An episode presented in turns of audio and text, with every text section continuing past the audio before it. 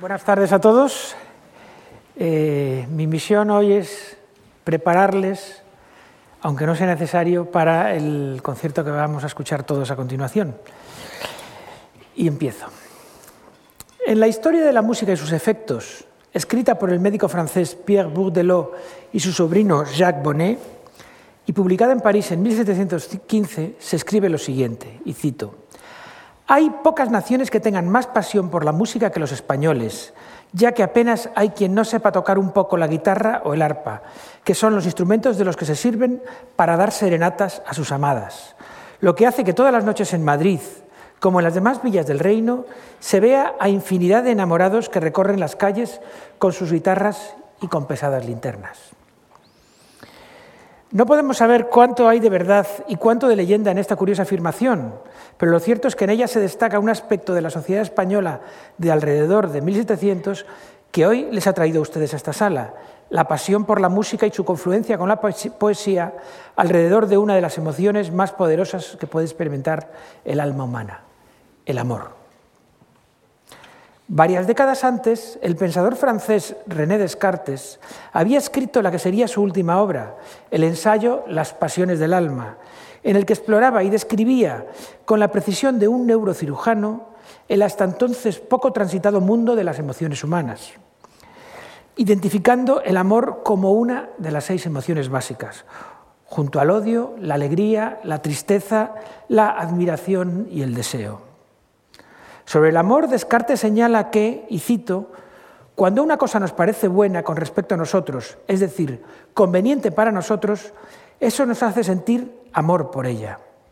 causando juicios que llevan también al alma a unirse a voluntad con las cosas que estima buenas. Descartes describe las pasiones humanas como una suerte de perturbaciones o percepciones experimentadas por el alma como consecuencia de alguna acción, generalmente externa a la persona, Perturbaciones que se manifiestan en cambios en la respiración, el latido del corazón, el flujo sanguíneo, el color del rostro o la tensión muscular. Para el, filósofo, las pasiones tienen un funcionamiento mecánico. Una acción provoca una pasión y el alma no tiene control sobre dicha perturbación, ni tampoco puede evitar de manera inmediata sus consecuencias. Reconocerán ustedes que lo que hace Descartes no es más que buscar una explicación racional a la profunda arbitrariedad con la que se manifiestan algunas emociones. Los poetas llevaban intentando explicarlo a su manera desde muchos siglos atrás, pero en lugar de utilizar pensamientos racionales, lo hicieron a través de mitos y metáforas. En la antigüedad, el amor fue personificado en la figura del dios Eros, conocido como Cupido en el mundo romano, no en vano hijo de Afrodita o Venus, la diosa clásica de la belleza. Cupido suele representarse como un eterno niño, voluble, alado como representación de la fugacidad del amor y una venda en los ojos que ilustra su arbitrariedad. El amor es fugaz, caprichoso y carece de lógica. Son las acciones de Cupido, sus flechas de oro y plomo, las que provocan en el alma, en, las almas indefensas de los hombres, la profunda, incontrolada y aleatoria pasión amorosa, o bien su opuesta, el desdén, el desamor.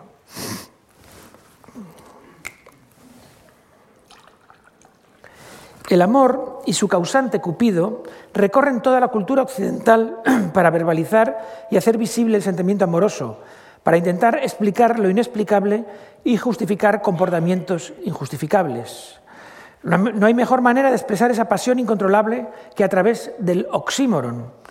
o, o sea, la correlación de conceptos aparentemente contradictorios, como es el hielo abrasador, el fuego helado, el cobarde valiente, la libertad encarcelada o el descanso muy cansado, tomando algunas expresiones del famoso soneto de Quevedo. Como podrán escuchar enseguida, este tipo de imágenes abundan en la poesía y el teatro español del siglo de oro, ya que el amor es el principal tema de las canciones profanas cultivadas a lo largo de todo el siglo XVII. De manera especial, el dios amor, como suele aparecer en la tradición española, tiene un claro protagonismo en las creaciones del siglo de oro. Bastaría recordar que el desencadenante del conflicto en la primera ópera española, La selva sin amor, de Lope de Vega, estrenada en Madrid en 1627, son precisamente las flechas de oro y plomo lanzadas por amor a pastores y pastoras que habitan en las riberas del Manzanares, causando amor en las unas y desamor en los otros. También están presentes las flechas de amor en la zarzuela Los celos hacen estrellas, recientemente recuperada en el Museo del Prado, o en la ópera Celos aún del aire matan, por citar solo algunas cuya música no escucharemos esta tarde. Aunque el amor siempre ha sido un tópico literario, incluso en la poesía mística de San Juan de la Cruz y Santa Teresa de Jesús, va a cobrar especial protagonismo durante la revolución cultural que se produce en España a partir de 1580, con la apertura de los teatros públicos. Esto es, la eclosión de la comedia nueva y el surgimiento de una nueva manera de escribir poesía inspirada en modelos tradicionales que se conoce como el romance nuevo. Una de las características del romance nuevo es precisamente la omnipresencia del tema amoroso, con frecuencia protagonizado por pastores y pastoras en entornos bucólicos perfectamente identificables, como las riberas del Tormes, del Tajo o el Manzanares que acabamos de citar. Y otra de las características de esta renovación poética es que va de la mano de la música porque como ha escrito Luis Robledo, y cito, su velocísima divulgación pasa, antes que por la imprenta, por su transmisión cantada. Fin de la cita. Los miles de poemas que conforman ese nuevo corpus, recopilados por primera vez en el Romancero General que se publicó en Madrid en 1600, fueron escritos por una nueva generación liderada por Lope de Vega y Luis de Góngora. y cito también, en un ambiente de poetas jóvenes y alocados, de estudiantes alegres, amigos de la buena vida y aún de la vida irada, cantantes, bailarines, grandes improvisadores, en palabras de Margit Frank. Lo que los filólogos llevan estudiando hace siglos como textos literarios no eran otra cosa que letras que se cantaban acompañadas por la guitarra o la arpa, quizás en esas serenatas amorosas que también describen Bourdelot y Bonnet. Dicho de otro modo, desde finales del siglo XVI, las canciones de temática amorosa fueron moneda corriente entre los españoles, pero por tratarse de una tradición oral que apenas ha dejado testimonios musicales escritos, hoy no podemos escucharlas más que en las palabras recitadas, como va a ocurrir esta tarde, porque sus melodías se han perdido con la memoria de quienes las cantaban hace más de cuatro siglos. Las partituras que, quedan de esa época recogen elaboraciones polifónicas a varias voces de esos poemas cantados primigeniamente a voz sola, como transformaciones cultas de una tradición popular que solamente podemos vislumbrar de una manera velada. Después de un siglo de cultivo, no será hasta el último tercio del siglo XVII cuando las canciones para voz sola con acompañamiento se empiecen a plasmar de manera regular en las partituras escritas hasta el punto de que las grandes colecciones de canción profana del último tercio del siglo XVII recogen casi exclusivamente composiciones menódicas, monódicas, en contraste con las, colecciones eh, de la primera, los dos primeros tercios del siglo que contienen casi exclusivamente composiciones polifónicas. Uno de los factores fundamentales en este cambio de tendencia lo encontramos en el teatro cortesano. A partir de mediados del siglo se van a cultivar con más asiduidad obras teatrales de, gran aparato de tramoya y notable participación musical, ya fuera interpolada a los versos recitados, como ocurre en las comedias y en las zarzuelas, ya como elemento constructivo en las pocas óperas que se compusieron en España. Y a diferencia de lo que ocurrió en la música de la comedia nueva, donde no se escribía porque respondía a modelos de tradición oral que se interpretaban en el momento por los músicos de las compañías, la música de estas nuevas producciones cortesanas fue compuesta por compositores cultos que la plasmaron en sus partituras. Precisamente la revalorización en las tablas de la canción solista, protagonizada casi siempre por las actrices cantantes de las compañías teatrales que representaban tanto en los corrales públicos como en la corte, supuso un cambio de paradigma estético, de manera que la música culta adoptó definitivamente en España formas de interpretación de la música popular que ya se habían adoptado en otros lugares de Europa, quedando como testimonio multitud de canciones recogidas en notación musical en cancioneros y colecciones de los que se nutre el concierto de esta tarde. La mayoría de los tonos humanos del siglo de oro corresponden a dos formas poéticas dominantes, la letrilla y el romance, aunque en el concierto de esta noche predomina este último. Ambas formas coinciden en tener al menos dos secciones contrastantes, en las que la relación entre música y texto es diferente. En las partes estróficas que corresponden a las cuartetas de romance o las coplas de la letrilla, una misma melodía se repite con sucesivas estrofas, lo que casi siempre se resuelve con una estructura musical más sencilla, que coloquialmente se conocía como tonada, cuya principal misión consiste en facilitar la comprensión del texto, acompañado de una música que refleja el carácter general del poema. La otra sección suele recibir el nombre genérico de estribillo, lo cual no quiere decir que siempre se repitiera después de cada estrofa, y se caracteriza por una relación unívoca entre texto y música, lo que permite al compositor expresar con más claridad el sentido de las palabras y los versos y enfatizar sus aspectos rítmicos y gramaticales, con repeticiones más frecuentes de versos o de sintagmas. Dicho con términos tomados de la retórica, en las secciones estróficas la música tiene un papel ancilar para permitir la correcta comprensión del poema, primando la pronuntiatio, la declamación, sobre el resto de los procesos retóricos, ya que una misma melodía se repite con palabras diferentes. Cualquiera que fuera el procedimiento escogido para enseñar, conmover y deleitar, que son el objetivo de la retórica, este, el procedimiento, reside primordialmente en el texto verbal y mucho menos en su vestidura musical. En cambio, las secciones no estróficas permiten una estrategia musical completamente distinta, ya que al no usarse la misma música para textos diferentes, el compositor puede ir más allá de la declamación y dar paso a la expresión,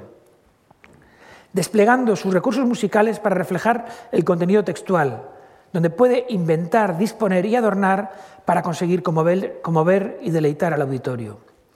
El estribillo es, en la música en romance, la parte que más se acerca a los madrigales italianos, tanto en su técnica compositiva como en la manera de expresar el sentido del texto. Todos los tonos que escucharemos esta tarde empiezan cantando el estribillo y en la mayor parte de los casos solo se vuelve a escuchar después de cantar todas las estrofas de la tonada.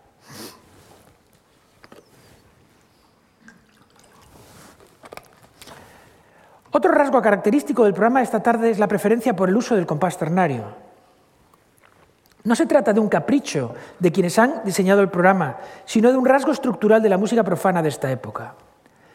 La música española del siglo XVII es esencialmente ternaria, con un predominio que alcanza en algunos cancioneros el 90% de las composiciones. Y además se caracteriza por una enorme variedad y sutileza rítmica, que recurre con frecuencia a desplazamientos rítmicos conocidos técnicamente como hemiolas, un rasgo que podríamos considerar casi intrínseco del 600 español. De hecho, las complejidades rítmicas y métricas de este repertorio son probablemente la principal causa de su relativo desconocimiento, debido a la dificultad que supone su correcta interpretación. Afortunadamente, ese olvido secular se está empezando a superar gracias al trabajo de especialistas como las que nos van a deleitar esta noche. Un ejemplo claro de este desplazamiento rítmico se puede escuchar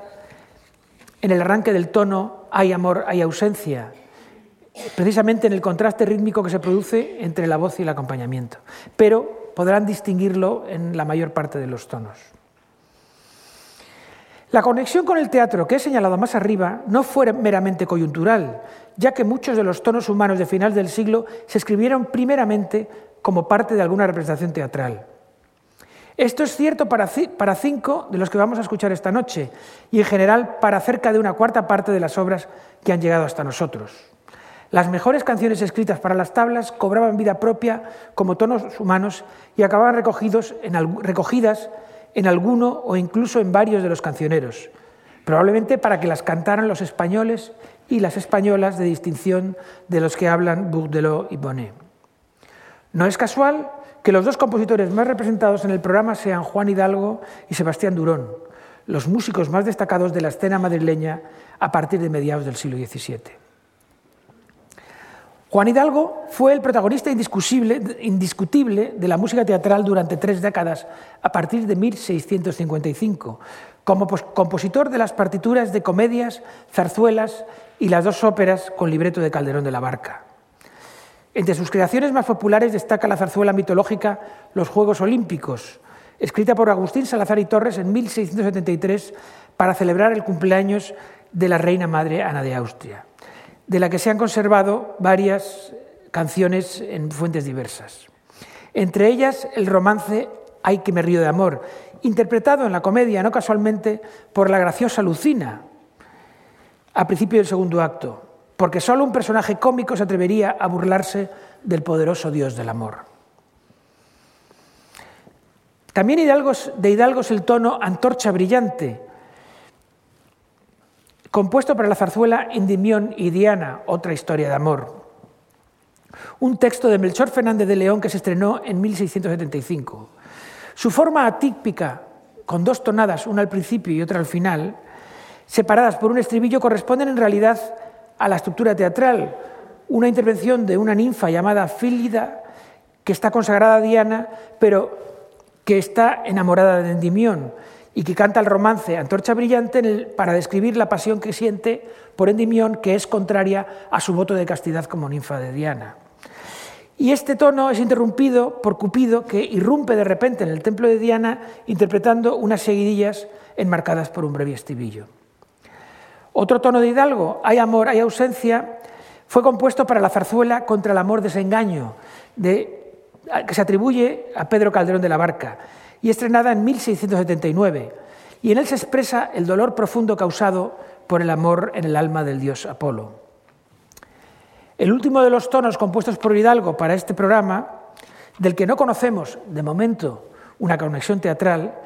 es ¿Quién es amor? Es un leal traidor que no es más que una invectiva del enamorado contra Cupido y contra la crueldad del sentimiento provocado por los ojos de una tal Casandra. Sebastián Durón, la estrella musical más brillante en los corrales y coliseos madrileños durante el cambio de siglo, compuso la música para la zarzuela de Antonio de Zamora, Muerte en amor es la ausencia, estrenada en 1697, de donde procede el tono Las iras de Ten, que en la obra canta nada menos que Júpiter, el padre de los dioses, dirigiéndose a una zagala llamada Tidoris, de la que está enamorado y a quien reprocha el desdén con el que le trata, algo a la que el padre de los dioses tendría que estar acostumbrado después de tantos desplantes sufridos a lo largo de su historia mitológica. El otro tono de Durón, Cupidillo volante, se conserva en cambio en una versión a lo divino que demuestra que la poesía amorosa de la, poesía del humor humano se podía trasladar fácilmente a la iglesia, en este caso con una metáfora de una mariposa que se acerca peligrosamente a la llama del amor que puede acabar quemando. Lo que en, en el amor humano es el amor a la mujer o al hombre, en el amor religioso es el amor a Dios, que aparece repetidamente en los tonos a lo divino y en los villancicos del siglo XVII. El tercer nombre que destaca en el repertorio de tonos humanos monódicos de la última parte de este siglo es el de José Marín, que ni sin embargo, a diferencia de los otros dos, nunca escribió música para los teatros. Fue músico de vida zarosa. Decían de él que era el mejor que haya en Madrid, pero en un momento fue acusado de robo y de homicidio junto al dramaturgo Juan Bautista Diamante, por lo que sería encerrado, y cito literalmente, en una torre de la cárcel de la corte, con unos grilletes de 40 libras y una cadena de cuatro arrobas, enjaulado como un pájaro, para que con la dulce voz que tiene pueda entretenerse cantando. La condición religiosa de Marín no le impidió ni ser asesino, ni ser el mejor que expresaba con música los sentimientos amorosos. Como se puede comprobar en el tono que vamos a escuchar, no sé yo cómo es, una exploración de los contrastes causados por el amor, entre el fuego y el hielo, de la flecha que alcanza el corazón provocando a la vez halago y tormento. El tono ¿Cómo podré lograrte? también está relacionado con las tablas, en este caso con la zarzuela de Vances Candamo, Fieras de celos y amor, estrenada en 1690, en la que Acis, canta a una Galatea que está escondida en su castillo su deseo aparentemente imposible de alcanzarla. La música conservada de este tono, la que vamos a escuchar, está atribuida a Juan Bonet de Paredes, un músico eclesiástico que fue maestro de diversas capillas en, Ávila, en Toledo, y que, que, también lo fue en la capilla de las Descalzas de Madrid. Pero también, a juzgar por la música conservada, tuvo cierto nombre, renombre como compositor de música profana, pero lo que no está claro es que escribiera toda la música para esta zarzuela de Candamo. A diferencia de todos los autores que he citado hasta aquí, que desarrollaron carreras como músicos cortesanos o eclesiásticos,